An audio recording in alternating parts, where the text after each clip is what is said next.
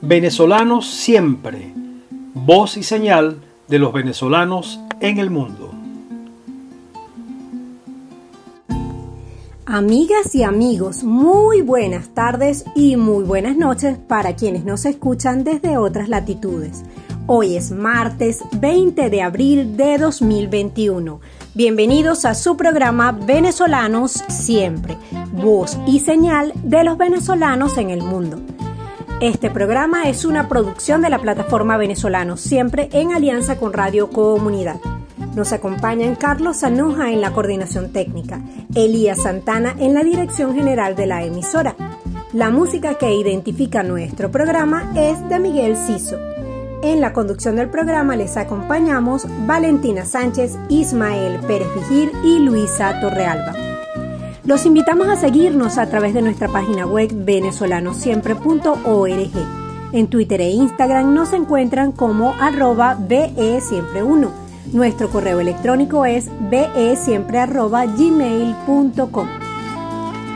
Hoy, en nuestro segmento Es Noticia, hablaremos sobre la llegada del Programa Mundial de Alimentos de la ONU a Venezuela y sobre el comunicado emitido por más de 600 organizaciones no gubernamentales en rechazo a la providencia administrativa que obliga a las organizaciones no gubernamentales a realizar un registro para hacer seguimiento a actividades de terrorismo y otros delitos en Venezuela. Reseñamos el estudio Desprotegidos, impactos de la ausencia de los servicios consulares en los derechos de la población venezolana en el exterior, que fue realizado por el Centro de Derechos Humanos de la Universidad Católica Andrés Bello. De igual forma, en nuestra sección En Contexto, retransmitimos la entrevista que realizamos hace algunas semanas a la viróloga e investigadora del IBIC, Flor Puyol, en relación con la situación de la pandemia COVID-19 y de las vacunas. Sean cordialmente bienvenidos a su programa Venezolanos Siempre, voz y señal de los venezolanos en el mundo.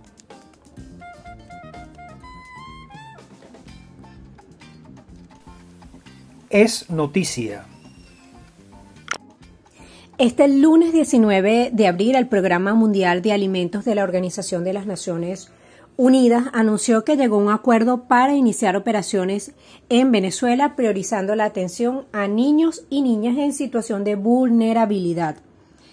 De acuerdo a información ofrecida por el Programa Mundial de Alimentos, la operación llegará hasta 185 mil niños y niñas a finales de este año y se espera una ampliación gradual. Han dicho que eh, esta acción del Programa Mundial de Alimentos tendrá como objetivo proporcionar comidas diarias a 1.5 millones de estudiantes para finales del año escolar 2022-2023 y el presupuesto anual previsto será de 190 millones de dólares que forman parte del plan de respuesta humanitaria de la ONU para Venezuela. El Programa Mundial de Alimentos proporcionará comidas a escolares, eh, específicamente a niños y niñas en escuelas de educación preescolar y especial e invertirá fondos en la rehabilitación de los comedores escolares. Además, capacitará a personal escolar sobre las prácticas para asegurar el acceso adecuado a los alimentos. David Besley, director ejecutivo del Programa Mundial de Alimentos, dijo textualmente, los niños, las niñas y las escuelas estarán al centro de nuestra operación. Creemos que la escuela es la plataforma más apropiada para que el Programa Mundial de Alimentos llegue a las comunidades de manera independiente. Añadió además Confiamos en el apoyo de la comunidad internacional de donantes para respaldar nuestra operación en Venezuela. Las operaciones del Programa Mundial de Alimento en Venezuela y en todo el mundo seguían por principios humanitarios de humanidad, neutralidad, imparcialidad e independencia operativa. Finalmente, David Besley, director del Programa Mundial de Alimentos, dijo, agradecemos el gran apoyo que recibimos de todas las partes que estuvieron de acuerdo con estos principios. Y en la mañana de hoy, martes 20 de abril, más de 600 organizaciones de la sociedad civil venezolanas e internacionales emitieron un comunicado en el que declaran su rechazo rotundo y exigen la derogación de la nueva providencia eh, auspiciada o, promovida por, eh, por la gestión de Maduro, en la que exigen el registro de las organizaciones no gubernamentales eh, y es un registro vinculado con terrorismo y otros delitos en Venezuela. El comunicado textualmente señala las organizaciones de la sociedad civil que suscriben el presente pronunciamiento manifestamos nuestro categórico y definitivo rechazo a la nueva providencia administrativa número 001-2021 para el registro unificado de sujetos obligados ante la Oficina Nacional contra la Delincuencia Organizada y Financiamiento al Terrorismo, adscrita al Ministerio de Interior, Justicia y Paz, publicada en la Gaceta Oficial número 42.098 del 30 de marzo de 2021 por constituir un acto inconstitucional de extralimitación legal y de grave quebrantamiento de las normas internacionales de protección de los derechos humanos y libertades fundamentales que son de obligatorio cumplimiento para el Estado venezolano. Continúa el comunicado señalando que la mencionada providencia obliga al registro de todas las personas naturales o jurídicas de naturaleza no financiera antes del primero de mayo de 2021, dando especial preferencia a las organizaciones sin fines de lucro para la vigencia y supervisión de sus fines en actas constitutivas y de asamblea, miembros y personal, lista de donantes, movimientos financieros, lista de todos sus beneficiarios y de otras organizaciones con las que trabajan, bajo la presunción de incurrir en delitos como el terrorismo y otros, o de vulnerabilidad a estos delitos por no estar sujetos al control de un órgano público específico o regulada por una ley especial. Eh, bueno, el comunicado continúa eh, de manera extensa explicando cómo implica una acción de parte, en este caso de la gestión de Nicolás Maduro, para eh, coartar el derecho a la libertad de asociación, a la libertad de expresión que ejercen estas organizaciones. Ha habido ya, pues, en los últimos meses acciones contrarias, violatorias al derecho a la libertad de asociación. Específicamente recordamos acciones contra defensores de derechos humanos como la reciente detención de un equipo periodístico de NTN 24 y de un equipo de defensores de derechos humanos de la organización Fundarredes que estaban documentando la situación de conflictividad que se está registrando en el Alto Apure o la acción que se registró hace un par de meses cuando fueron detenidos ilegalmente defensores de derechos humanos, activistas de la organización zuliana Azul Positivo, que ofrecían eh, programas o ejecutaban programas de ayuda humanitaria a personas en situación de vulnerabilidad. Entonces, desde venezolanos siempre seguimos atentos. Eh, promoviendo y defendiendo el derecho constitucional de las organizaciones de la sociedad civil, el trabajo de los defensores de derechos humanos y pues eh, mm, mm, advertimos sobre esta providencia administrativa número 001-2021 que pretende obligar a las organizaciones civiles a ofrecer información confidencial incluso de sus beneficiarios. Vamos a una pausa y volvemos con más de venezolanos siempre, voz y señal de los venezolanos en el mundo. Contexto.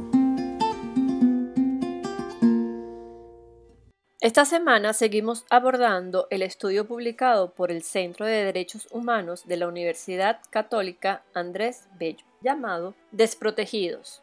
Impacto de la ausencia de servicios consulares en los derechos de la población venezolana en el exterior. El ejercicio de muchos derechos depende de la obtención de ciertos documentos, como la cédula o la partida de nacimiento para la identificación, el pasaporte para el libre tránsito internacional, la certificación de calificaciones y títulos para la educación y el trabajo, entre otros. Las restricciones al disfrute de derechos comienzan para muchos venezolanos en el propio país, en la medida en que el Estado no produce los documentos que está obligado a emitir o lo hace con extrema lentitud, lo cual genera barreras de acceso que solo parecen ser superables a través de los actos de corrupción.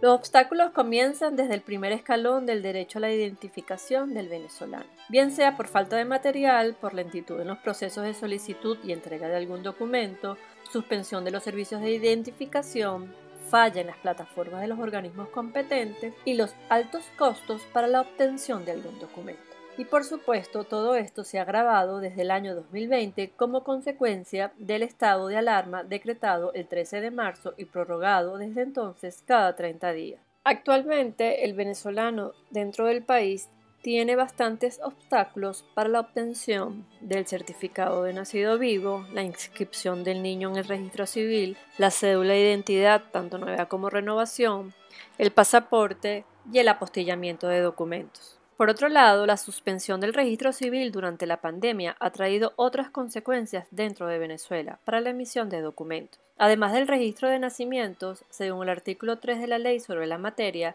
el registro civil tiene otras atribuciones que se encuentran suspendidas. Algunas de ellas son la constitución y disolución del vínculo matrimonial, la separación de cuerpos, la filiación, la adopción, la residencia. La realización de estos trámites pueden ser necesarias para el ejercicio de derechos dentro y fuera del país.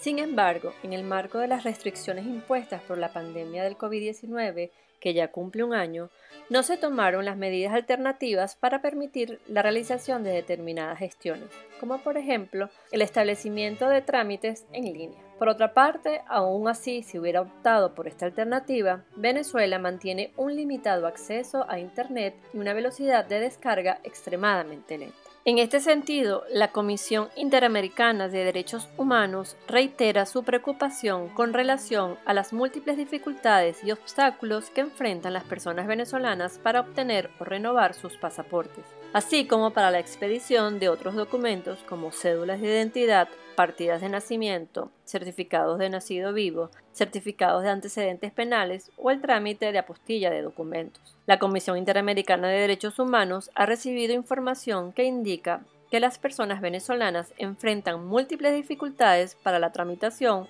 o renovación de estos documentos, como consecuencia de la falta de materiales para su elaboración, los altos costos que pueden estar asociados al trámite de los mismos y los largos plazos para las citas, tramitación y entrega de estos documentos. En este contexto, resulta poco realista que los países receptores exijan a personas provenientes de Venezuela con necesidad de protección internacional documentos que el Estado venezolano no produce o no certifica. En la segunda parte del estudio se presenta información sobre la situación y tipos de servicios que ofrecen los consulados. Desde el 2019 se viene presentando una situación atípica en los servicios consulares de Venezuela, derivada de la pugna entre dos bloques que reclaman la legitimidad de la representación del país.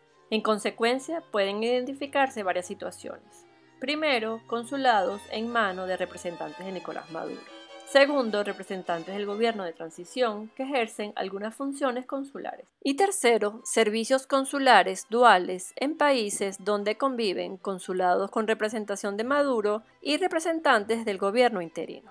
En los países donde los consulados están a cargo de representantes de Nicolás Maduro, la mayor parte del servicio consular está administrado por funcionarios quienes en teoría están plenamente facultados para realizar todas las funciones propias del servicio consular.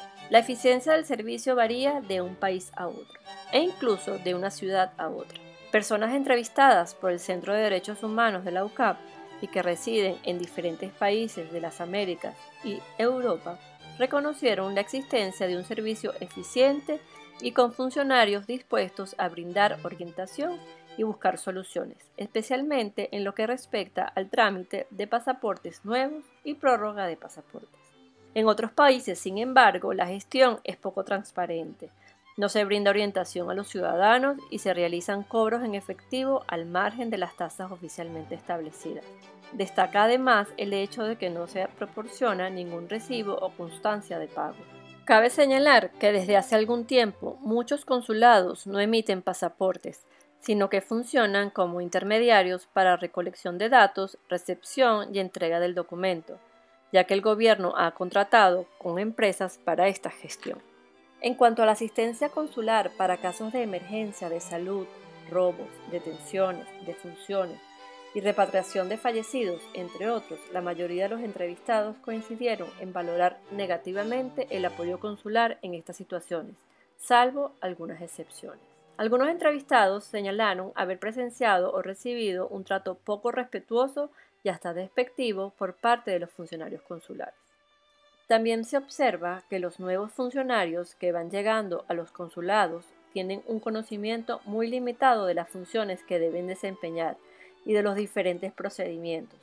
No obstante, varios entrevistados coincidieron en señalar que en algunas ciudades europeas se ha observado una mejora del servicio. El balance general es el de un servicio deficiente frente al cual el ciudadano se siente en minusvalía, toda vez que los funcionarios no actúan con la debida diligencia en el desempeño de sus atribuciones.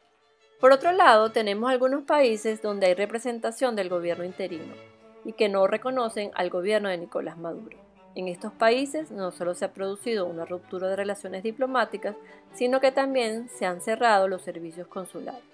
En esta situación se encuentran, por ejemplo, Colombia y los Estados Unidos. En esos países se ha reconocido a representantes del gobierno interino, a los cuales se le ha dado un trato similar al de un embajador. Además, en dichos países, estos representantes han asumido algunas funciones de carácter consular.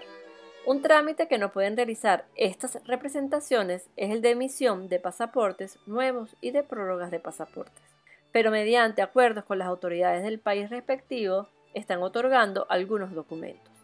Así, por ejemplo, en el caso de Colombia, se emiten fe de vida y carta de soltería. Sin embargo, estos documentos tienen un alcance limitado ya que los funcionarios del gobierno de Maduro no reconocen documentos emitidos por estas representaciones consulares. Se espera próximamente se firme un convenio con la Cancillería colombiana para la certificación de títulos académicos. En el caso de Estados Unidos, la representación del gobierno representado por la Asamblea Nacional electa en el año 2015 está emitiendo un documento conocido como certificado de nacionalidad, debido a que algunas entidades bancarias no aceptan la prórroga del pasaporte vencido. Esta certificación también se está usando para algunos estados que no reconocen las licencias de conducir venezolanas. Por otra parte, hay que recordar que en condiciones normales, un país que no tiene relaciones diplomáticas ni consulares con otro Estado, desarrolla acuerdos con un tercer país para que se haga cargo de los servicios consulares a sus ciudadanos. Las personas venezolanas en Colombia y en Estados Unidos no tienen posibilidad de acudir a un tercer país para la realización de gestiones consulares, por lo que los ciudadanos venezolanos en estos países se encuentran en una situación de indefensión. En tal sentido, situaciones como la de Colombia y Estados Unidos también constituyen una violación de los compromisos internacionales de Venezuela hacia sus ciudadanos fuera del país, en la medida que no han buscado opciones para representar y brindarles asistencia consular. Por último, los servicios consulares en manos de representantes del gobierno interino también incluyen apoyo en casos de emergencia, tales como atención a urgencias de salud, asistencia a detenidos y verificación de casos de extradición en los que podría aplicar el principio de no devolución. Una tercera modalidad la comprenden aquellos países que, aunque no reconocen a Nicolás Maduro como presidente, no han roto relaciones diplomáticas o se ha dado una ruptura de relaciones diplomáticas sin afectar los servicios consulares. En este caso, los consulados que se encuentran en manos de representantes de Maduro coexisten con representaciones del gobierno interino que son reconocidas por las autoridades de esos países y ejercen algunas funciones consulares, por lo que se presenta una situación que puede calificarse como dualidad consular. En esta categoría se encuentran Perú, Canadá y la mayoría de los países de la Unión Europea. Los consulados con funcionarios del gobierno de Maduro ofrecen todos los servicios que les son propios, incluyendo el trámite de pasaportes nuevos y prórrogas de pasaportes, mientras que las representaciones del gobierno representado por la Asamblea Nacional electa en el año 2015 brindan una cantidad limitada de servicios, que incluyen certificaciones, licencias de conducir, reposición de documentos de identidad perdidos, legalización de documentos y títulos universitarios. Otro rasgo que diferencia a ambos servicios es que los consulados, bajo el control de representantes de Maduro, cobran por sus servicios y estos cobros varían de sede en sede. Algunos se canalizan a través de cuentas bancarias de empresas contratadas para el manejo de los trámites y otras cobran en efectivo y no entregan factura. Por su parte, las representaciones a cargo del gobierno representado por la Asamblea Nacional electa en el año 2015 no cobran por los servicios ofrecidos. El estudio concluye que la ausencia de servicios consulares afecta negativamente diversos derechos de la población venezolana fuera del país, en la medida en que no pueden acceder a ciertos documentos o realizar determinados trámites. En una próxima entrega seguiremos hablando de los aspectos más relevantes de este estudio, realizado por el Centro de Derechos Humanos de la Universidad Católica Andrés Bello, llamado Desprotegidos Impacto de la ausencia de servicios consulares en los derechos de la población venezolana en el exterior. Ahora vamos a una pequeña pausa y ya regresamos con más de venezolanos siempre, voz y señal de los venezolanos en el mundo.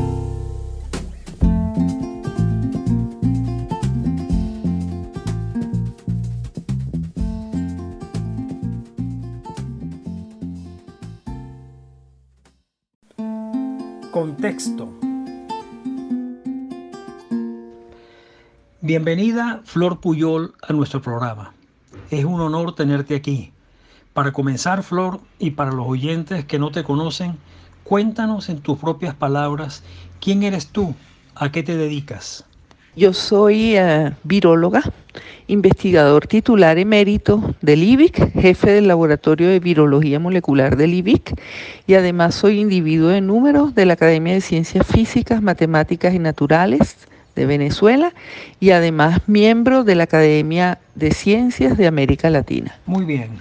Para entrar de lleno en el tema, Flor, te hacemos la misma pregunta que hemos hecho a otros entrevistados. A partir de tu experiencia, después de un año, ¿qué balance haces de la situación de la pandemia COVID en Venezuela? Hacer un balance de este año de pandemia es eh, un balance muy complejo, ¿no? Nunca nos esperamos pasar así este 2020 y, y lo que vemos del 2021, que probablemente se prolongue. Eh, voy a empezar por lo macro, a escala mundial. Eh, no, no tenemos un tratamiento efectivo contra esta enfermedad. Sin embargo, tenemos algo que pocos esperábamos que iba a surgir tan rápido y tan exitoso como son las vacunas. Sin embargo, ya hemos visto que las vacunas hay que producirlas, hay que distribuirlas. Algunos países han sido más exitosos, el exitoso ejemplo de Israel en vacunar rápidamente a su población. Eh, seguimos en pandemia y mientras haya casos, estemos vacunados o no, tenemos que redoblar las medidas de prevención. Han surgido las variantes que también eh, se transmiten más fácilmente y por ende entonces redoblar las medidas de prevención. La epidemia no está controlada en Venezuela en particular y estamos viviendo una segunda o una segunda o tercera ola bastante agresiva, en particular en la región capital y en otros estados. Así que eh, eso sería el balance. Estamos cansados, las economías macro y también las economías de cada hogar se han visto afectadas por esta pandemia, pero hay que seguir haciendo un esfuerzo por eh, quedarse en casa cuando no sea estrictamente necesario y mantener las medidas de prevención. Tenemos entendido que con tu equipo del IDIC ustedes hicieron el hallazgo de esa variante del virus popularmente conocida como cepa brasileña es realmente más peligrosa, más contagiosa que las variantes que se conocían anteriormente. Son necesarias precauciones adicionales. Con respecto a las variantes, más que sepas, no, el, término no es tan correcto, es preferible hablar de variantes. ¿Qué ¿A qué se le denomina variante? Bueno, los virus mutan, este también, aunque quizás de forma diferente de otros virus ARN, pero tiene eh, va acumulando mutaciones, sobre todo, que se ha multiplicado tanto, van más de 100 millones de personas infectadas en el mundo, que obviamente se va replicando y va acumulando estas mutaciones. Algunas mutaciones son sencillamente lo que llamamos polimorfismo. Otras mutaciones le confieren cierta característica a los virus. Y son esas que la OMS ha llamado variantes de preocupación, en inglés variantes, variants of concern. Entonces, estas variantes, ¿por qué pueden causar, digamos, alerta, sin decir alarma, en, en la OMS? Bueno, porque algunas de estas mutaciones le confieren al virus la habilidad de entrar más rápido a la célula, es decir, de transmitirse más eficientemente. Otras mutaciones eh, le confieren al virus la habilidad de ser más resistente, de poder infectar las células a pesar de la presencia de anticuerpos neutralizantes. Es decir, reduce un poco la efectividad de las vacunas. La variante que circula en Brasil, llamada P1 también, eh, hemos identificado su presencia en Venezuela y esto se ha hecho a través de secuenciación de un fragmento del genoma y este, esa variante tiene las dos mutaciones más claves de las que estamos hablando, la N501Y, que también la llaman Nelly, y la E484K, que también la llaman ERIC. Nelly es la mutación que al parecer confiere mayor afinidad pues hacia el receptor, mayor facilidad del virus para infectar la célula y por ende podría estar asociado a una mayor transmisibilidad. Es decir, la probabilidad de contagiarme si estoy en contacto con una persona infectada es mayor. Entonces, por eso es que hay que redoblar las medidas de, de prevención. En cambio, Eric parece es la que confiere esta habilidad de hacer el virus un poquito más resistente a los anticuerpos protectores, estos anticuerpos neutralizantes.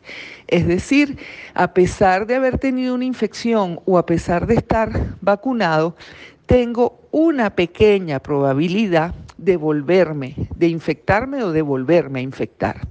Eso no quiere decir que ya las vacunas no sirven, que me voy a estar infectando cada seis meses, no, nada de eso. Sencillamente, este, si la persona no desarrolló una inmunidad potente con la primera infección, algunas de estas personas pueden estar a riesgo de volver a contraer la infección. Y lo mismo con la, con la vacunación.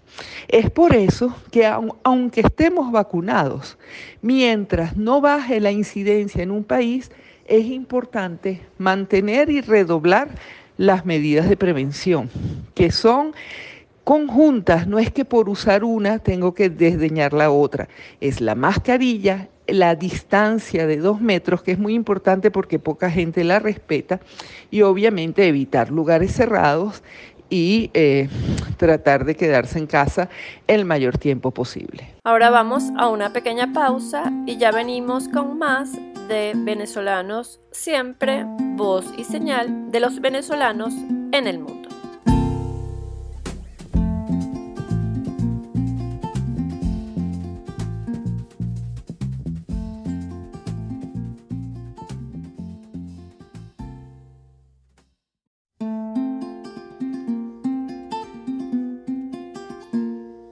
Ya de regreso, seguimos conversando con la virólogo Flor Puyol, jefe del laboratorio de virología molecular del IBIC. La serie de vacunas para combatir el virus han traído una ola de esperanza, pero al mismo tiempo hay también incertidumbre y temor acerca de los efectos secundarios, la efectividad de las vacunas, etc. ¿Qué nos puedes decir para tranquilizar a los oyentes de todo el mundo con respecto a lo que se dice sobre las vacunas y sus efectos? Bueno, como ya hablamos un poco, eh, las vacunas, algunas de las vacunas, su eficacia se ha visto un poco reducida al ser enfrentada, al ser evaluada en países donde circulan las variantes. Por ejemplo, en Sudáfrica, eh, la vacuna AstraZeneca y otras vacunas han visto reducida su eficacia porque en Sudáfrica está circulando una de estas variantes. Sin embargo, eso no quiere decir que las vacunas no sirvan. Igual, eh, primero, una cosa es protegerse contra la infección, que si los, eh, y ese es el papel que juegan en particular los anticuerpos protectores. Pero la inmunidad conferida por una vacuna es algo mucho más complejo y completo. Está la inmunidad celular, es decir, puede ser que me infecte, pero de todos modos las vacunas siguen protegiendo y esas son las evidencias que se tienen hasta el momento contra la enfermedad, la evolución a una enfermedad grave. Entonces, es decir, las vacunas siguen protegiendo, eh, aunque quizás eh, no impidan del todo, si hay circulación de ciertas variantes, que éstas se sigan propagando. Y es por eso, insisto, eh, no, no tampoco sembrar una falsa sensación de seguridad. En Chile se está vacunando muy activamente y sin embargo están viviendo una segunda ola, porque el efecto de vacunar a un grupo de la población quizás eh, hizo que se relajaran las medidas. Las personas tienen esa falsa sensación de seguridad de estar vacunado o no, bueno, ya estoy protegido. No, vacuna y esperar que baje la incidencia para poder reducir y relajar las medidas de prevención. Pero esas vacunas se verán afectadas por la aparición de nuevas variantes. ¿Qué se podría hacer al respecto? Otro aspecto importante con respecto a las variantes es que quizás sea necesario un refuerzo al año de las personas que se estén vacunando. Eh, las plataformas que se usan para muchas de las vacunas son plataformas basadas en ingeniería genética, que ha sido criticado por algunos y en cambio es una gran ventaja. ¿Por qué es una gran ventaja? Porque son fácilmente, es fácil modificar la composición pues de ese ARN mensajero, de estos adenovirus que se están usando, para que codifiquen para la variante en vez de codificar para la cepa anterior. Es decir, puede ser que dentro de un año eh, se produzcan vacunas donde ya se incorpore eh, las mutaciones de las variantes y de esta forma permitir una protección más completa contra ellas. Ya para concluir, Flor, sabemos que es muy difícil que Venezuela, por diversas razones económicas, sanitarias, logísticas, tenga acceso a vacunas como las de Pfizer, Moderna o AstraZeneca. Se ha hablado mucho últimamente de un acuerdo para traer a Venezuela vacunas a través del mecanismo o plataforma conocida como COVAX. ¿Podrías explicarnos de qué se trata esto y qué tan factible es que ocurra? ¿Qué vacunas son estas? ¿Son distintas a las que ya se conocen? El mecanismo COVAX es un mecanismo establecido por varias organizaciones y la Organización Mundial de la Salud para eh, favorecer y permitir el acceso a vacunas en países donde este acceso está limitado. Ejemplo, Latinoamérica es un, mecanismo muy útil. Eh, la OMS otorga precalificaciones a ciertas vacunas, es decir, bueno, estas las recomiendo y pueden hacer parte de este mecanismo de, intercambio, de transferencia de vacunas a ciertos países. Y eh, es obviamente algo muy importante y muy beneficioso para los países pobres. Se ha hablado de que se ha alcanzado un acuerdo, lo cual sería una extremada buena noticia, extremadamente buena noticia. Eh, sin embargo, tenemos que esperar que se concrete para eh, estar seguros de que, de que así sea. Está claro que la solución a la pandemia es acelerar la vacunación en todos los países, porque si quedan focos en otros países, pueden volver a ingresar a los países donde la incidencia se ha reducido. Con las variantes también la, respuesta contra las variantes es acelerar la vacunación, eh, de forma tal que el virus no siga mutando y no se le permita al virus estar accediendo a versiones, digamos, que podrían ser como más resistentes a las vacunas. Así que hay que aplaudir cualquier mecanismo de concertación que permita que ingresen más vacunas a nuestro país, pero este, bueno, ojalá se concreten y ojalá se acelere la vacunación en nuestro país. Muchísimas gracias a Flor Puyol por todas sus explicaciones y por seguir aclarándonos las dudas sobre la vacuna, las variantes y bueno, y todo este tema del COVID-19. Muchísimas gracias. Ahora vamos a una pequeña pausa y ya seguimos con más de venezolanos siempre, voz y señal de los venezolanos en el mundo.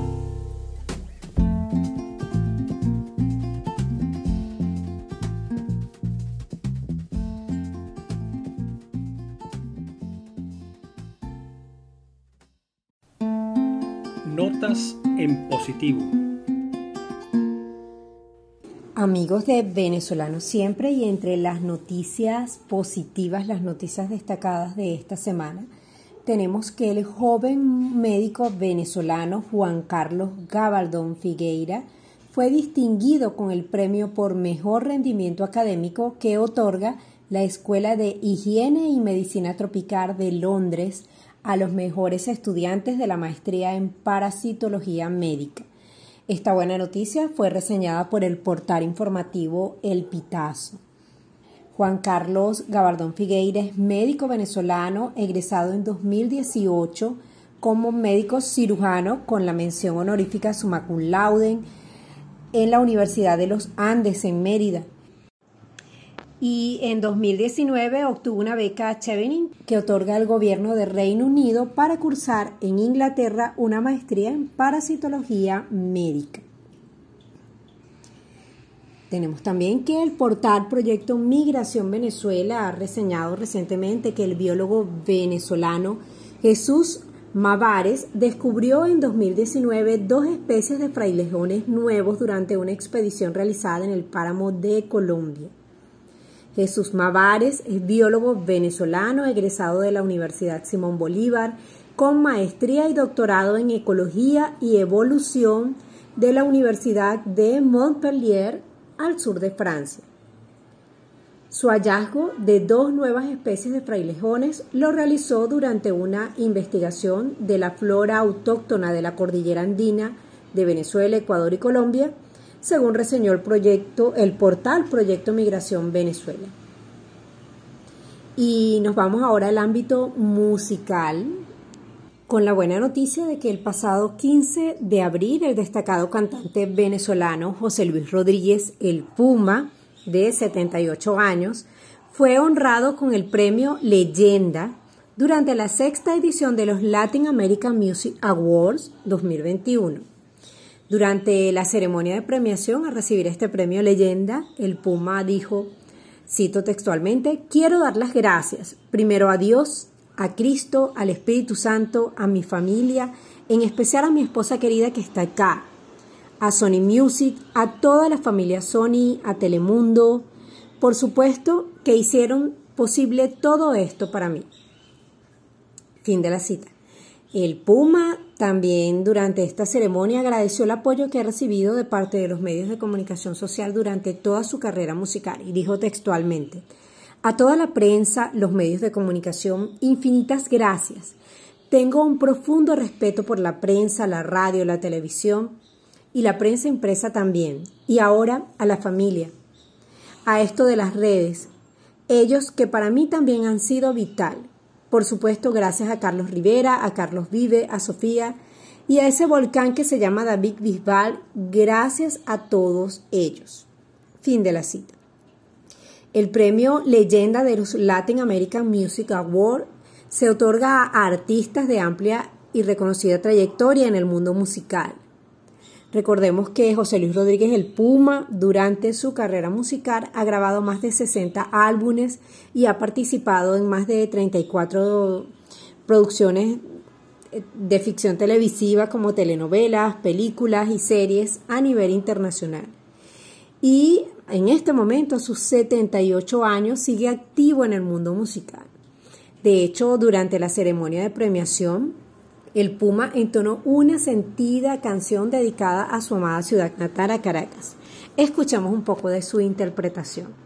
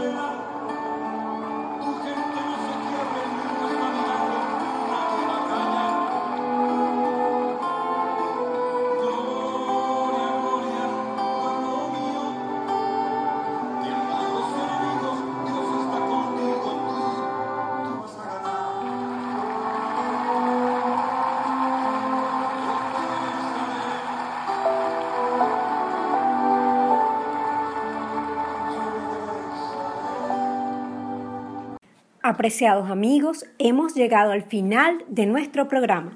Los invitamos a sintonizarnos el próximo martes a las 12 del mediodía a través de radiocomunidad.com. Les recordamos que el programa será retransmitido a las 12 de la noche. Los invitamos a seguirnos a través de nuestra página web venezolanosiempre.org y a través de nuestras cuentas en Twitter e Instagram arroba Siempre 1. También pueden contactarnos por nuestro correo electrónico siempre arroba gmail.com. Venezolanos Siempre, señal de los venezolanos en el mundo, es una producción de la plataforma Venezolanos Siempre en alianza con Radio Comunidad. En la conducción del espacio les acompañó Luisa Torrealba. En la coordinación técnica, Carlos Sanoja. Y en la dirección general de la emisora, Elías Santana.